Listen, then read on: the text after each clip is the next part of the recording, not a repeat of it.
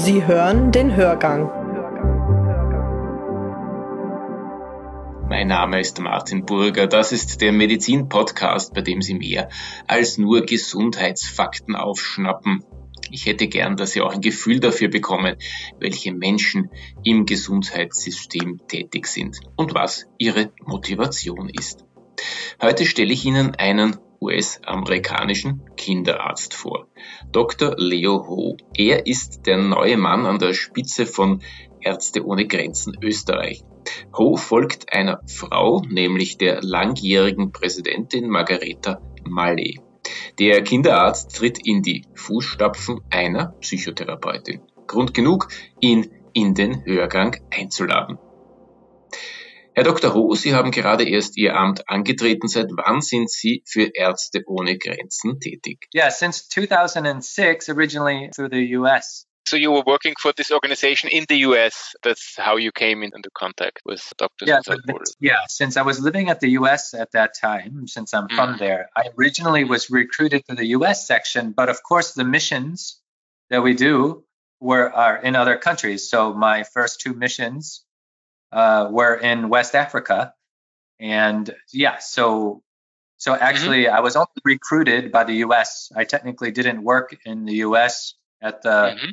Doctors Without Borders office there Okay. Okay. except for short, a couple short projects I did. But actually, when you first join Emma Ärzte ohne Grenzen, uh, Doctors Without Borders, you often, you know, work in a different country uh, with more pressing uh, medical needs, and that's what I did, and that's what I wanted to do. So you didn't want to settle down in the US, or in, you you always wanted to go abroad and work where they needed. Yeah, that's right. I, I realized actually in medical school two things around the same time. One was that I wanted to become a pediatrician, Mm. kinderarzt. And the other one was that I wanted to join uh, Doctors Without Borders and work uh, a long time with them. Yeah, so it was really kind of a formative experience. Tell us a little bit before we come to Doctors Without Borders. Tell us a little bit about your life so far before you you entered this business. And Mhm. as we as our readers are physicians themselves, tell us a little bit about your your education, which was presumably in the U.S. Okay, sure, that's correct. Mhm. Yes, so I'm originally, well, I was born in New York, but I didn't, uh, New York City, I didn't grow up there. I mainly grew up around Cleveland, Ohio, which is a city in the Midwest. It's on uh, one of the Great Lakes called Lake Erie. So it's kind of between Chicago and New York, kind of the, the Midwest. And I grew up there. And eventually I went to medical school on the East Coast, which was uh, in Philadelphia. I went to a medical school there for four years. And then that's when I realized during my medical school years that I wanted to work with Doctors Without Borders and I wanted to be a pediatrician, uh, like I said. So after that, I went back home to Ohio to do my pediatric training. I did it at a big children's hospital in Akron, Ohio. And it was interesting because already at this point, even before I started my specialty training, I already knew that I wanted to work with Doctors Without Borders. And I remember saying that on the very first day when everyone was introducing themselves. I just, and we had to kind of mention what we wanted to do with pediatrics. And I just remember the first day I just said, Yes, my name is Leo Ho, and uh, I would like to do international relief medicine with Doctors Without Borders. And so it, from when I first had the idea, it took me 10 years to finally get to the field uh, because I had to finish all my education.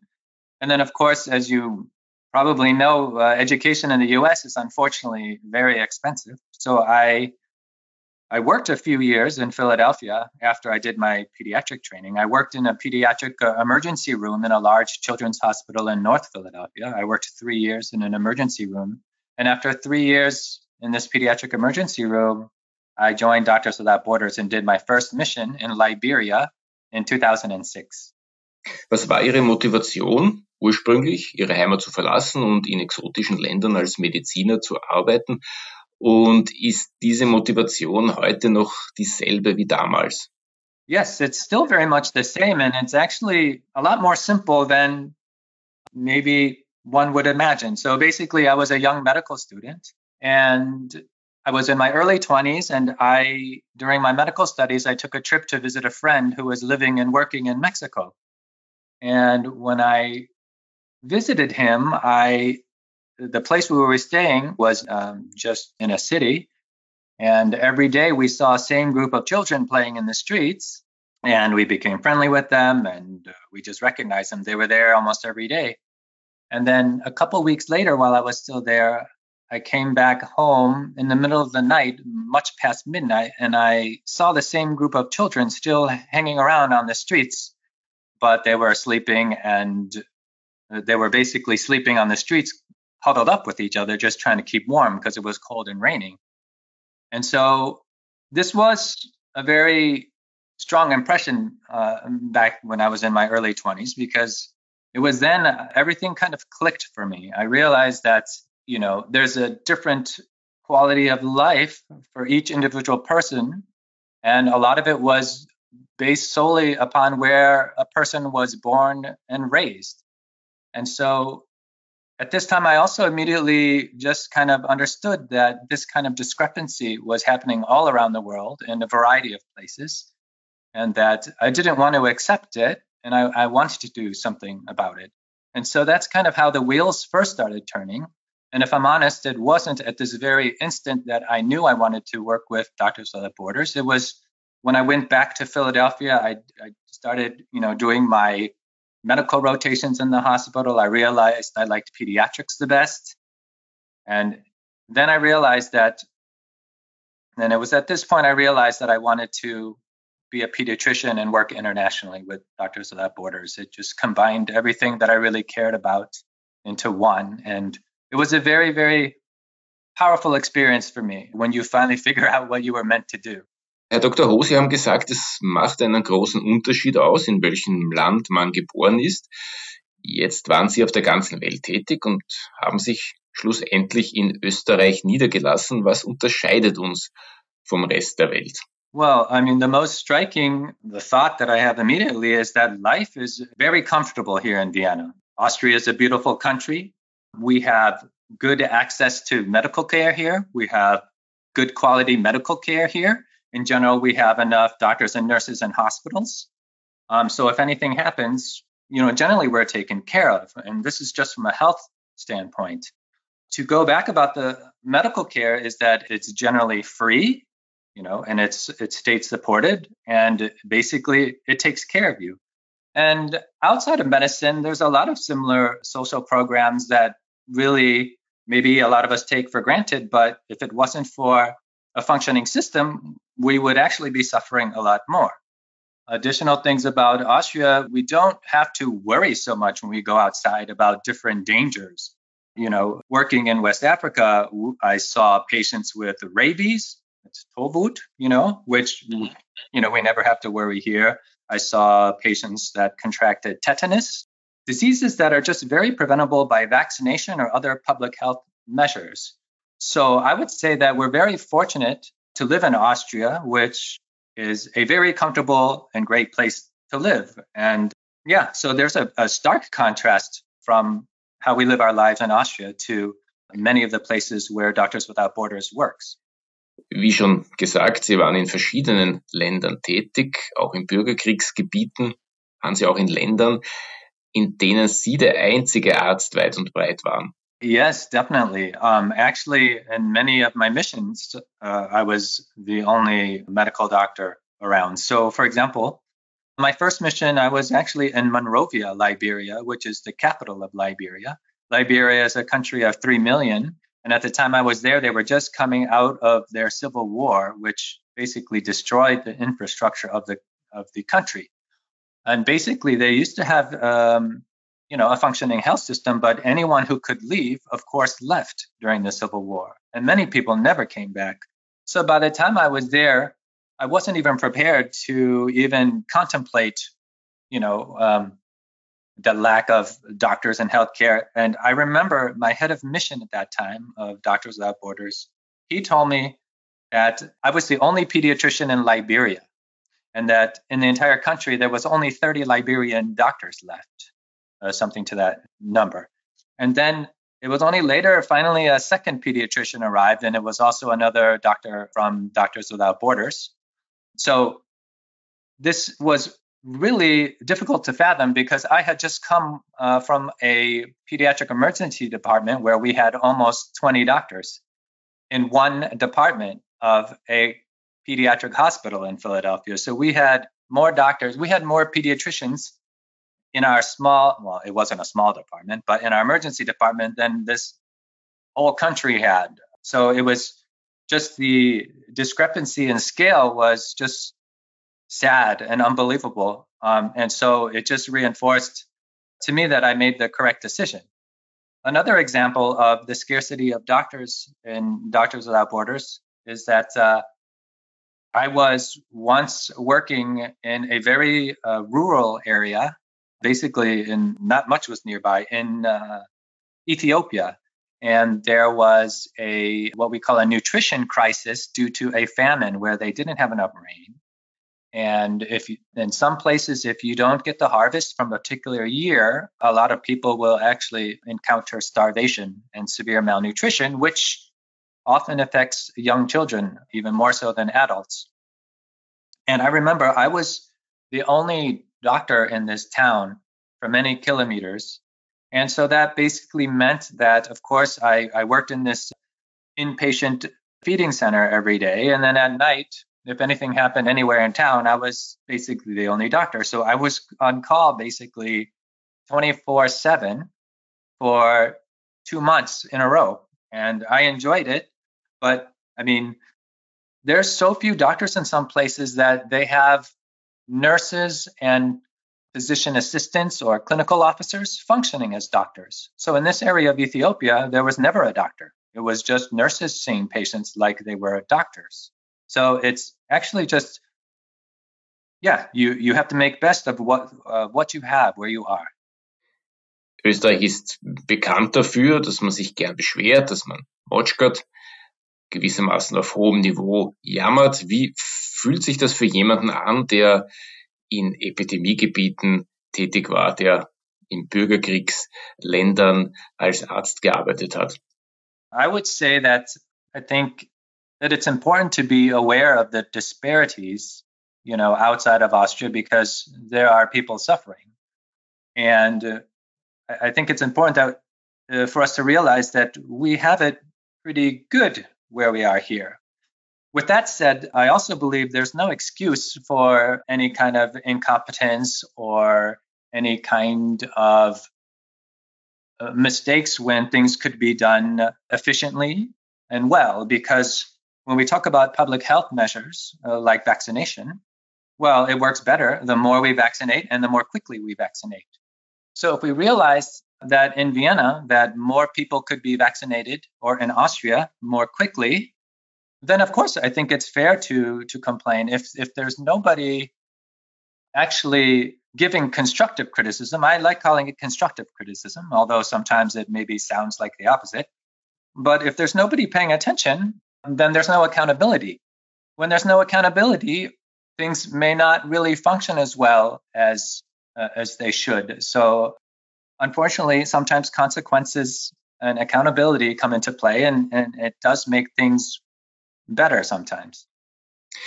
Ärzte ohne Grenzen haben ein, sagen wir mal, schwieriges Verhältnis zu ÖVP und zu Kanzler Sebastian Kurz im Besonderen. Wie legen Sie es an? Legen Sie Wert auf gute Beziehungen zur Bundesregierung? Um, that's an interesting question. I just started, so I, I haven't contacted mm. Anyone, but I can tell you that we're often in contact with the Austrian government at national and city level, and it's it's always good to have good relations with the government in the country you're working with. That doesn't mean that we necessarily support or disagree with something that the government is doing. What we so we are not, you know, uh, we try not to judge certain governments, including the one we're, you know, aligned with, unless we find uh, something where people are suffering unnecessarily. And in that case, then we will say something. So, for example, in 2015, when we had this European migrant and refugee situation, we spoke up and we actually did some small operations in, uh, in Austria. So in general, we try to stay neutral. But when people are suffering and, and to the point where we don't find it acceptable, we do sometimes have to speak up. And it's not to specifically criticize a particular government, it's more just to point out the fact that people are suffering. Sie folgen auf eine Frau, auf Margaretha Maleh, ins Präsidentenamt. Welche Schwerpunkte werden Sie setzen oder auch anders setzen als Ihre Vorgängerin? First of all, I would like to thank Margaretha Maleh for doing a great job. She functioned as the president of Doctors Without Borders in Austria for a number of years. She had done many missions with Doctors Without Borders. She had already been on the Vorstand, the board of directors, and she's been incredibly dedicated for the organization. And I definitely have big shoes to fill. So definitely, I want to thank her for that. And of course, with her background in mental health, she certainly pushed for Doctors Without Borders to pay attention to this topic. And I actually support that because mental health I find very important. Um, it's when we do assessments in almost any area around the world, including Europe, that's one of the main gaps that we find. But going back to your question, yes, I am a pediatric specialist. And of course, in my heart, I love children and uh, I, I want attention to be placed on this area. With that being said, to be fair, uh, Doctors Without Borders has really improved their pediatric care so, since when I first started in 2006 until now. It's interesting because when I first started, we only had guidelines that were our medical guidelines mainly were for adults and maybe one or two sentences at the end of each guideline said, oh, if it's a child, then you give this medication. But clearly that was not enough guidance because children are actually, we often say in pediatrics, children are not just smaller adults, you know. You know, a lot of the things we do for children in and out of the hospital are different than adults from the type of uh, IV fluids we give to the dose of medicines we give to the type of medicines we give. It's very different than in adults. So over the years, there's been more and more pediatric support in Doctors Without Borders, where we had more, we have now lots and lots of pediatric guidelines and newborn guidelines and how to take care of newborn babies, even for doctors who are not trained in pediatrics. So we have these guidelines that we use in the field. Of course, if I see something where I feel that the pediatric care is not acceptable or we're missing something in newborn care, yes, definitely I'm going to speak up. But it's also my duty to actually be objective and remain focused. So I need to pay attention in any area where we have gaps, whether it's mental health or pediatrics or surgery or any other area. So I need to make sure we're not neglecting anything. And at the same time, a lot of the things I will have to pay attention to are actually non medical topics also. So, from the way we communicate with the public, to the way we do our fundraising, to the way we recruit field workers to work in our projects. Everything needs to be reviewed. And that's part of uh, my responsibility as the president of Doctors Without Borders in Austria.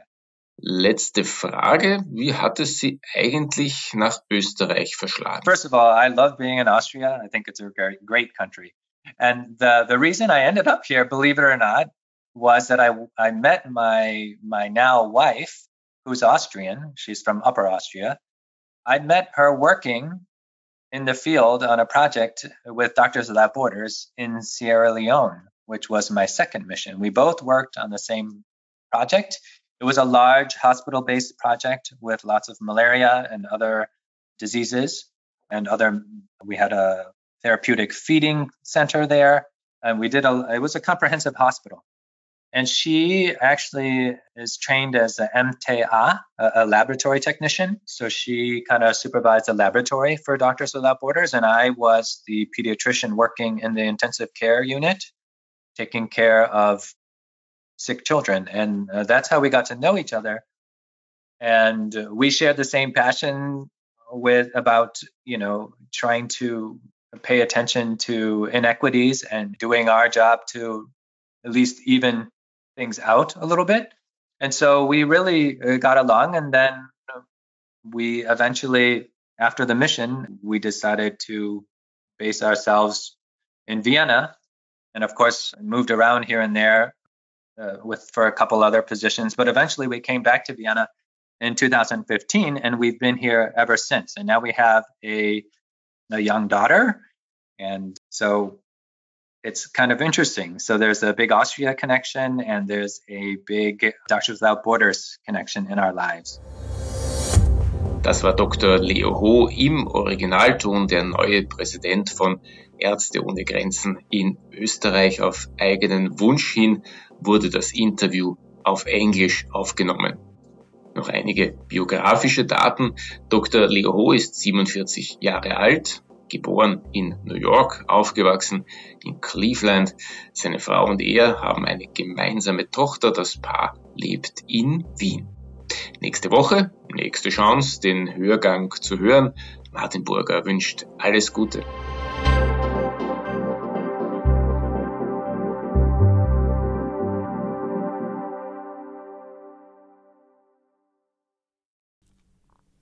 Sie wollen keine neue Podcast-Folge mehr verpassen? Dann abonnieren Sie am besten gleich unseren Newsletter. Den Link zur Anmeldung finden Sie in der Folgenbeschreibung.